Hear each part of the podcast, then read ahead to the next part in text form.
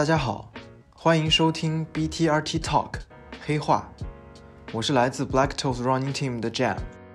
黑话是 BTRT 的一个全新的尝试，我们想通过 Podcast 的形式和大家分享那些发生在马拉松跑者身上不为人知的故事。无论是世界顶尖的选手，还是像你我这样的业余爱好者，每个人都有属于自己的独特经历，所以我们会邀请不同风格的跑者来到这里，和大家讲述那些有趣的故事。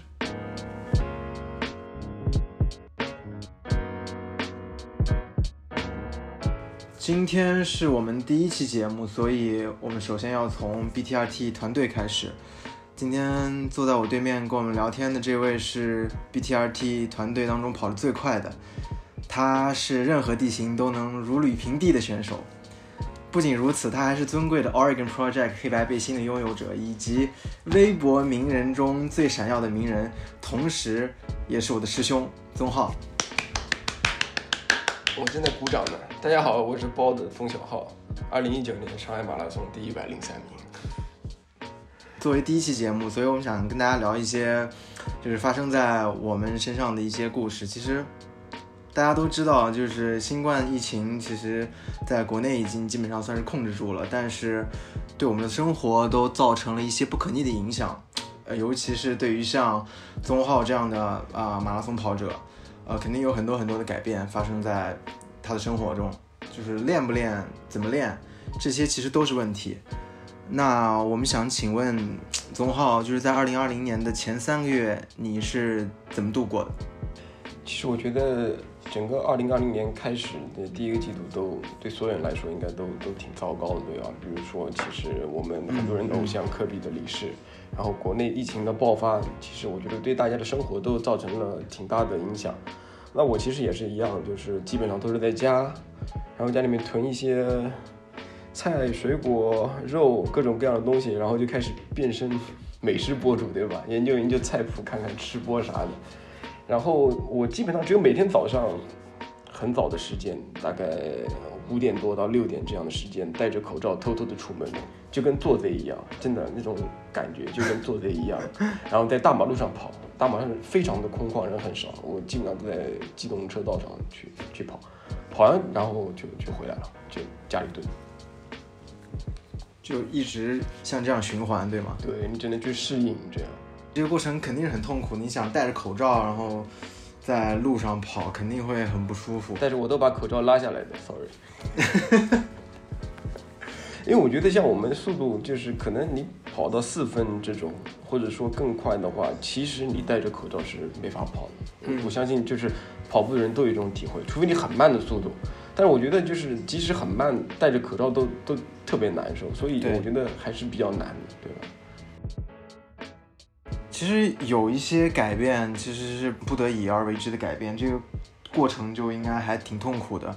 但是改变之后，我们都觉得可能会，它朝着这个事情会朝着更好的方向去发展，就像这次的，就像这次的疫情。然后这里让我想到了一个关于贝克勒的故事。大家都知道，贝克勒在场地赛五千米、一万米基本上就是大魔王的存在，基普乔格都是他的弟弟。但是转到马拉松赛场之后，其实贝克勒的实力也依旧很强悍，出道即巅峰嘛。他第一场比赛是在二零一四年的巴黎马拉松拿了冠军，对，然后就是其实是一个很很好的一个，呃，从场地赛转到马拉松的一个一个开始，给他开了个好头。但是在接下来的两年的这个马拉松的生涯里面，其实表现也是可圈可点了，还不错了其实。但是到了呃二零一七和二零一八赛季，他的表现出现了一个很大的波动，退赛了两场，而且其实我们看上去身材就明显走样，就变成壮壮了，就跟我一样变成壮壮了。对，有有一点大壮，对，所以在二零一九年柏林马拉松之前，其实没有人能看好他，都觉得他可能还是会退赛，或者只是就是只是草草了事，拿个前十名这样的成绩。但结果怎么样？他打了所有人的脸，对吧？就柏林夺冠，而且和吉普乔格的世界纪录只差了两秒。就大家可以看到，他是从一个就身材已经发福的中年精英精英选手，变成就是如今世界第二，就是到底这个过程当中发生了什么样的事情？他说其实很简单，他借了六周的披萨。他在埃塞俄比亚其实是有自己的呃除了跑步以外的事业的，比如说像开酒店这样。对。所以他他自己就说他可能需要在训练呃他自己的呃事业跟家庭之间去平衡，但是发现好像他没有平衡的很好，所以就出现了他疏于训练，并且。就是身导致了身材发福，对他来说其实就是从一个发福的中年到世界第二，只用六周，然后再只是不吃披萨，我觉得这个蛮厉害的，而且也可以看出来他到底是有多么喜欢披萨。那是不是就跟你喜欢可乐一样呢？所以其实这就是贝克勒，这就是我们所能见证到的 G O A T，对吧？你看他去很快的去调整、去适应、去改变自己，在柏林马拉松上那个逆转，我觉得可能他在三十多公里掉下去的时候，大家都觉得哎，又又是跟往常一样。但是那个逆转，我觉得太振奋人心，太让人热泪盈眶了。是的，是的。那我们回到这个关于疫情对我们的这个跑步生活带来的这些改变上，就是其实，在疫情最严重的这二月份、三月份，就你的训练跟生活就发生了怎样的变化，对你有怎样的改变？你可以跟大家分享一下吗？我觉得，嗯，变化真的挺大的，然后自己也花了挺长的时间去适应这个改变。那在家办公啊，然后。其实我二月份、三月份，其实咱们都是 share 类似的计划，我们都是，呃，大强度，对吧？然后跑量也很大，基本上我们都会上到四百。当然，那个男人会跑到将近快五百，对吧？这样每个月。那我基本上会在四百三到四百五。然后，呃，我觉得我其实是想试一下去，呃，有一个强度上的变化，但是很显然我的能力不太行，对吧？我也没顶住。然后三月中旬就是就是因为伤病的影响，然后就开始减量去慢跑。然后因为上半年都没有比赛嘛，大家也没大家都憋着憋都憋慌了。然后下半年的话去看是不是有机会去能够站到马拉松的赛场上。那作为我自己还是期待是上马吧。然后我们可以一起站到金牛广场，像去年一样。是吗？去年让我们站在 C 区的第一排，其实就相当于等于了 B 区的最后一排，对吧？对。然后因为我受伤的缘故，也去尝试了一些慢跑的鞋，而且因为没有场地嘛，就是很多路跑的话，可能还是需要保护好一些。其他没有没有买什么东西，然后买了个自行车，家里面骑骑玩玩 Z Wift，算了。我不知道你你有什么样的变化？就对于你来说，你你你你是怎么觉得？因为我们俩也不在一个城市，对吧？对对，我首先就工作方面，嗯，我们都都是 work from working from home，然后到二月份在家工作，一直到三月中旬，然后公司开始实行这种，呃，轮班制，所以可能呃就是隔一天去一次公司这样。其实这样也是呃这个灵活性比较大吧，就是可能有更多的时间来恢复，更多的时间来训练，然后紧接着导致的结果就是。教练对于我们的这个强度跟呃跑量有了一个明显的一个提高啊。今年的二月份跟三月份其实是我跑步以来第一次跑量达到四百，然后强度也挺大的，每一周的长距离基本上都是混氧，没有什么慢跑的长距离。今年 BTRT 的计划就是上半年我们全马选的是日本的长野，其实在四月份，但是已经取消了，想哭，想哭。嗯，下半年的比赛，我们本来的目标是在芝加哥，但是现在看上去美国的情况也不是很乐观，所以我们就可能先把这个目标就放在今年的中国的白金赛事——上海马拉松吧。就是折腾了半天，最后我们还是在金牛广场见面了。对，目标方面，我其实一直都是想跑波士顿马拉松，所以我的目标还是没有什么太大的变化。但至于跑成什么样的成绩，需要到赛前一个月才能去去去知道。对，然后其实就随着我们这个跑量跟强度的一再提升，嗯，呃，我也就是出现了一些反应吧，尤其是腿上的小腿。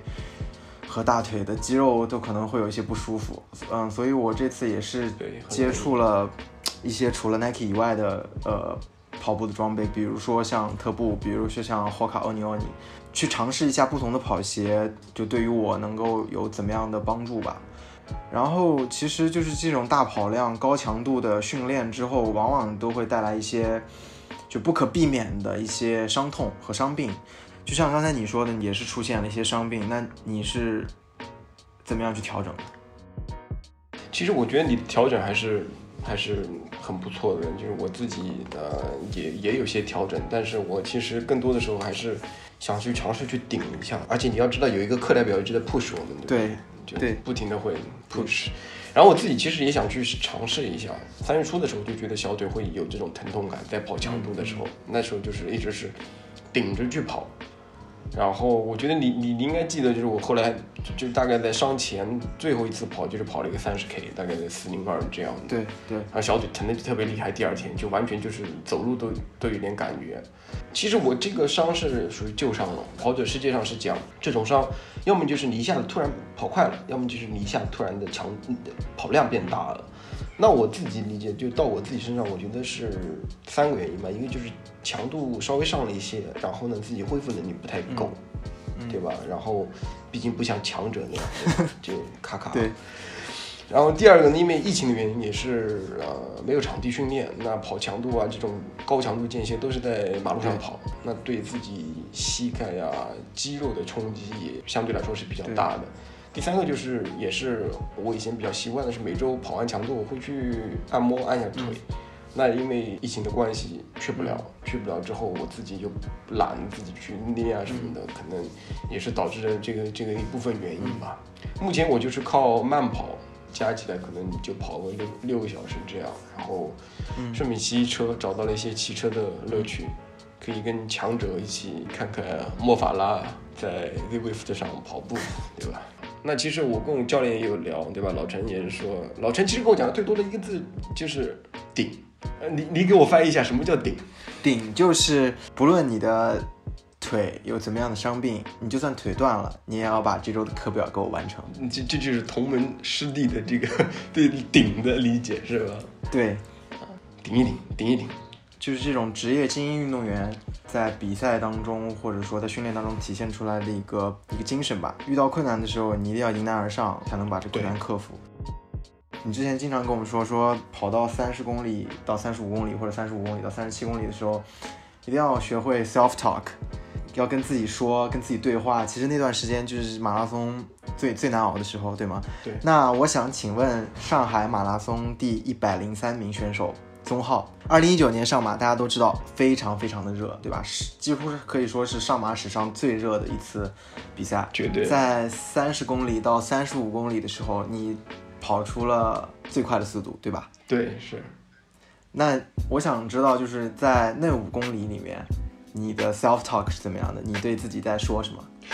其实我印象还是比较深，那段就是大概快到刚折返那一段，然后看到很多人掉速。其实想到的就是我们准备了很久的时间，夏天那么痛苦的训练，然后准备很久就为了这一场，然后就那一场后面也没有任何的退路，对吧？那我们就只能全力以赴的去跑，反复的去去跟自己说，坚持住，顶一顶，艰难的时候总会过去，只要能坚持下来。前几天我有看到一个文章，嗯，那个文章的作者是纽约 Black Roses 跑团的创始人，叫 Knox Robinson。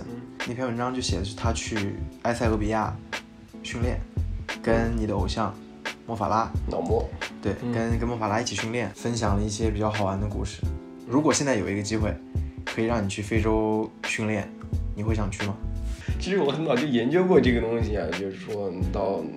肯尼亚、埃塞俄比亚去训练，对吧？但是我觉得新西兰对于我来说，就是真要实现起来会有一些问题，因为上下高原一个过程，你的上去之后，你的身体要适应，然后慢慢的堆积量、强度，这个时间可能就会要两到三周的时间。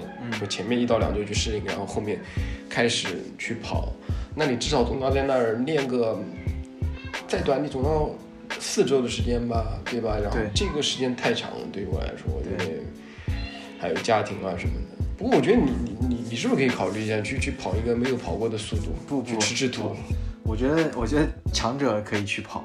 我觉得张张磊倒是可以去，可以去，可以去练一练。他很很喜欢，跟你一样，他也很喜欢穆法拉。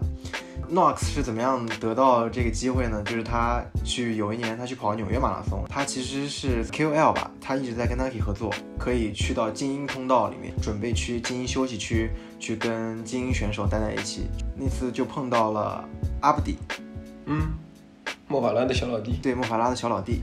嗯，阿布迪也是一个很性格很好、很 nice 的一个人。然后见到 Knox 之后，就跟他打招呼，然后直接就问他说：“哎。”纽约这个比赛结束之后，你愿不愿意跟我一起去埃塞俄比亚，跟我们一起训练？Nox 一听就非常开心嘛，他觉得这个机会就是来之不易，就当即就答应了。随后他就跟着阿布迪一起去了埃塞俄比亚，跟穆法拉一起训练。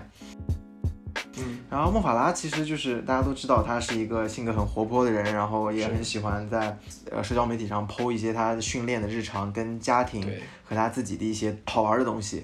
莫法拉是一个很喜欢挑战的一个人。嗯嗯，有一个故事就是他周二的时候跑完长度课，然后跟教练在一起吃饭。他那天其实就已经在跟教练在商量一个事情，就是关于周日的长距离。他很想去跟埃塞俄比亚的国家队的。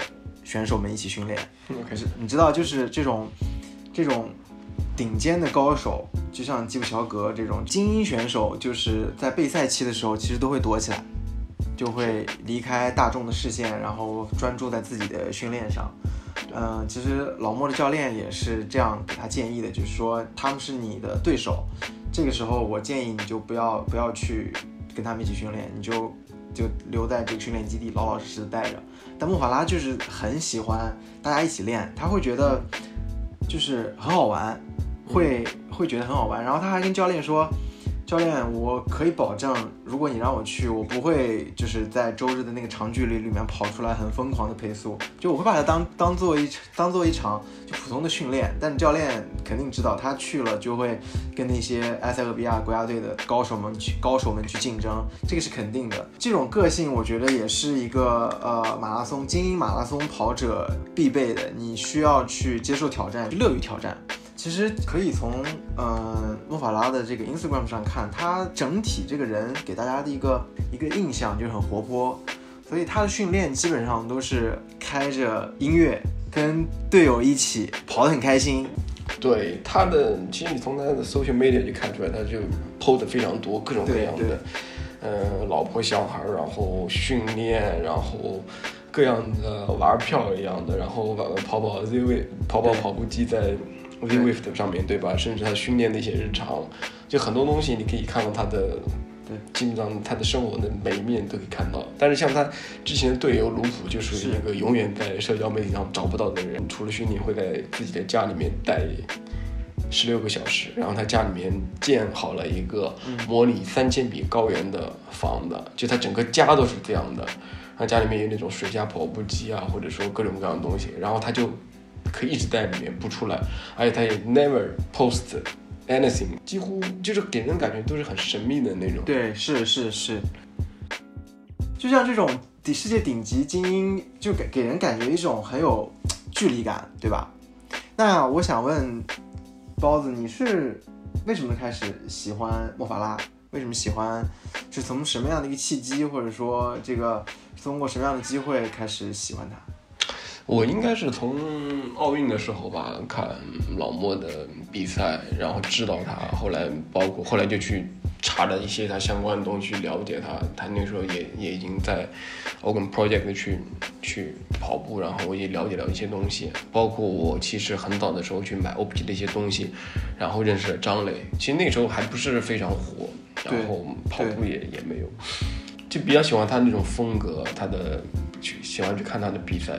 然后那时候我还跑不跑的不是很多，所以那时候也感觉没有现在，就比如说现在可以坐在电视机前看四十二公里马拉松比赛，可以从头看到尾，对吧？是是。但我那个时候看那种万米的比赛，我我都是要跳跳，太 boring 了，跳着去看一下子。现在可以就像换一个角度看自己像傻子一样，就是看那种很枯燥的跑步去看，能看是看两个小时、三个小时这样。对，而且他每次过线的时候，他都会把。他都会做他的那个标志性的动作，对，mobile，所以我觉得还是挺有个性的。说回说回像卢普这样的选手，像吉普乔格，还有其他的一些呃顶尖的这些职业选手，他们就是日常生活中日日常生活中其实看不见他们的身影，他们都在秘密的训练。我最近有发现一个团体，有是由阿迪达斯赞助的，叫嗯 Team Man Elite。嗯哼，嗯，他们其实也是美国的一批比较呃精英的跑者，但是他没有像呃鲍尔曼田径俱乐部那样那么精英。嗯，他们可能会是相当于第二梯队吧，在美国这样的水平。OK，嗯，但是他们很年轻，嗯所以就给人给人一种很有活力的感觉，尤其是在 Oregon Project 解散之后，嗯、我觉得还是需要一个这样的一个跑步的组织，能够让我重新燃起对于装备购买的欲望吧。而且他可能会给你一些 motivation。对对，其实我知道他们是 base 在好，他们好像是在科罗拉多，是科罗拉多高原叫一个叫 Boulder 的一个一个地方。呃对 Boulder 啊为什么会选在 Boulder？是因为首先科罗拉多是高原，呃，那边很安静，没有人来打扰你，也没有很多的干扰。然后还有一点就是那边有很多的这种土路，其实大破节他在 OP 的时候也经常会跑到 Boulder 去去训练。哎，是的，还有包括像索康尼赞助的那个呃 Stinson，、嗯，对，他也是在，我记得他也是在 Boulder 训练，他对所以他有跟大破节一起去是的，是的，跑长距离，对，然后他也在一九年的芝加哥跑到了二幺零，是一个蛮好的成绩。是，就是在这样的一个小镇，嗯，Teamman 把他们的这个训练基地放在这里，其实他们，嗯，只有几个人是签约了阿迪达斯，呃，剩下的人都是要自费训练，自费来，就是就是跟普通的跑者基本上是是一样。是的，是的，是的。前几天有一天早晨在晨跑的时候，有跟、呃 Teamman Elite 这个这个这个团体的那个创意总监，也是他们其中一个成员，有一个简短的聊天。谈笑风生，对，想搞个大新闻，因为我觉得其实 BTRT 跟 Teamman Elite 某某种程度上说，其实是有点相似的。嗯为什么这么说呢？因为其实他们为什么要做 Teamman Elite，就是这个 Sam Parsons 他这个创意总监他说，呃，我觉得所有的这种精英跑者也好，就是这种呃高水平的跑者也好，他们其实在备赛的时候其实都躲起来的。他用了一个词叫洞穴，他们都会躲到自己的洞穴里面去，像冬眠一样，大家看不看不见他的。但是他说，我想走一个相反的方向，我想让 Teamman Elite 变成一个每个人都能看到，而且能够，呃，对每个人的跑步都有一些启发，而且会是，就是你会觉得这这些精英跑者其实我也可以成为他们，或者他就在我们中间。这样的一群人，所以他会就会在呃 Instagram 上也好，或者在 Facebook、Twitter 上面也好，都会去发一些他们日常训练的东西，而且他们也开始卖装备。我觉得他们的 logo 还是蛮好看的，嗯，他们的 logo 是呃两把斧头背靠背，呃有有一根丝带缠起来，上面写的 Team Man Elite，、嗯，很有特点。对，它很有特点，就像 Oregon Project 飞翔的骷髅一样，对，就很有记忆点。他们嗯、为什么会卖装备呢？是因为就像刚才说的，他们只有几个人是签了阿迪达斯，其他的人都需要自费来训练，所以他们会卖一些这样的周边产品来支付他们去各地比赛的机票、住宿、酒店这些。就我觉得，如果你喜欢 Team Elite，我觉得还是可以去支持一下的。毕竟其实他就像他们都像我们一样，就是呃想要变成一个 Pro，但是就是可能还是在 Working Progress，还是在这个路上，所以我觉得可以去可以去支持一下。等一下，你这是销售不请自来吗？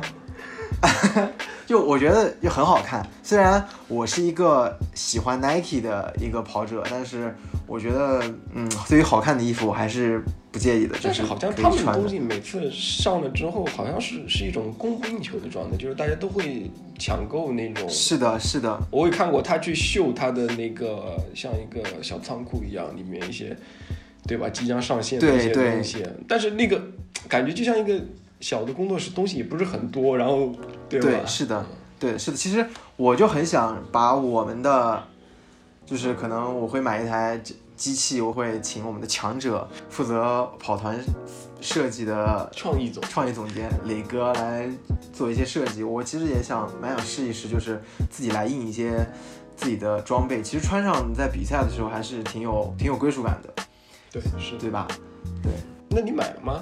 讲了这么多，你买了吗？我我这次这次上新没有买，为什么呢？因为我最想买他们的帽子和他们的有一件 hoodie，但这次都没有上新。这次上的我看到，嗯，有上一些呃夹克，有上一些背心，黑背心和白背心，对，但是都是圆领，你懂吗？就是 distance runner 怎么能穿圆领呢？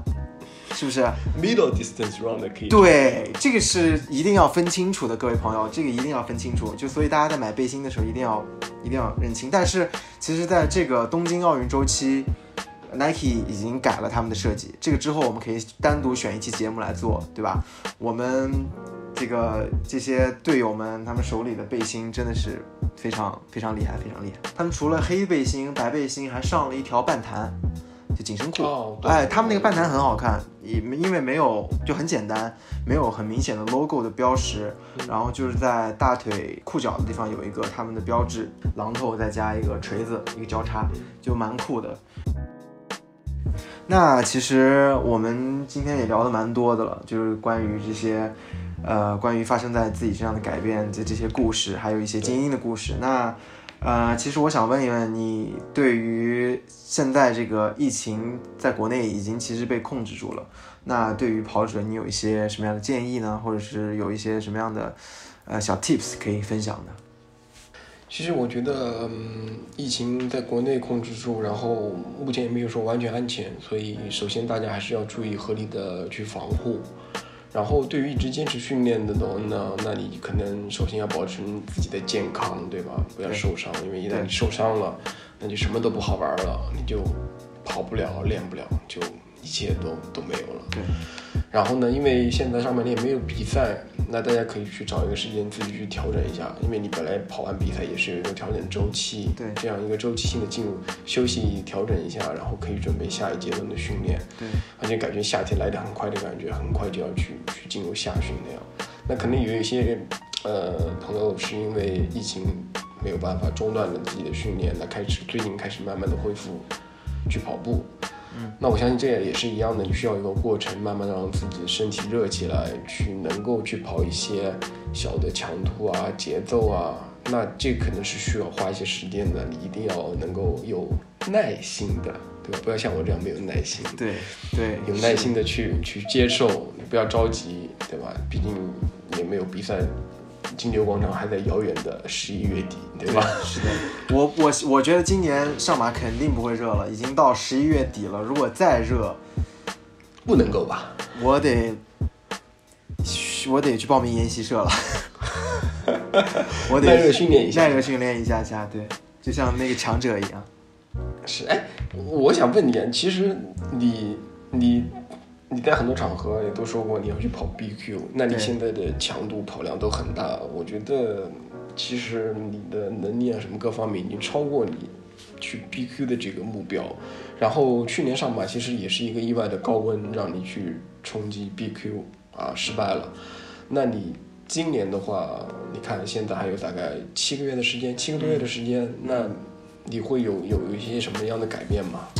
嗯，其实我觉得跑进三小时，因为在我这个年龄组，呃，跑 BQ 成功的话是要跑到门槛是三小时整。嗯。但是其实为了保险的话，最好你能跑到两小时五十五分这样，对吧？对，甚至更快。嗯，其实对，就像破三对于大多数大众跑者来说就是一个分界线，是对吧？是。我跟包子第一次见面就是在芝加哥的 Expo。对，是的，对吧？是。包子当时穿着一身 Oregon Project，连包上都是 Oregon Project logo，对，一套整整齐齐、板板正正。嗯，那一次就是我是是成功实现了 Sub 三三零，我跑了三小时二十分。对。然后包子是成功破三，跑了呃两小时五十八分。是是，对吧？就是。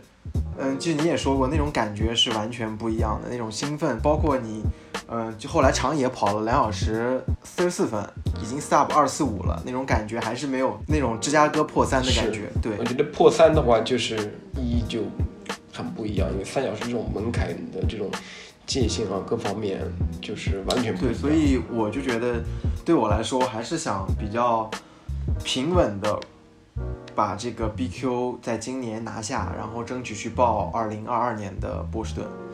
对，然后其实训练上来说还有七个月嘛，我觉得需要跟教练去去沟通嘛，多及时沟跟他沟通，就是看怎么样安排这个这个呃周期。嗯，因为其实马拉松的训练就还是比较讲究周期的嘛，对吧？对就是你有一个目标赛事，然后教练会根据这个目标赛事去给你制定相应的比赛计划，什么时候往上走一走，什么时候调整。但是我觉得对于我的另一位师兄来说，他就一直在往上走，而我就是一直在平稳的过渡吧，我只能过渡，但他一直在往上走，被动我我都会一直在跟着他的这种强度跟量在被动的在在调整。铺垫一下，大概一场。对，铺垫一下大概一场。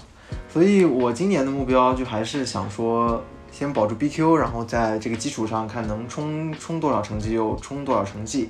嗯，训练嘛就平平稳平稳过渡吧，就是因为你知道我是在呃一个广告公司工作，所以平时的时间训练时间不是很稳定，只能去从中去去挤，所以我就会就是争取保证训练时间的同时，呃，保证保质保量的完成训练吧。然后其实对我来说，今年还有一个很大的一个改变，就是我心态上的一个变化。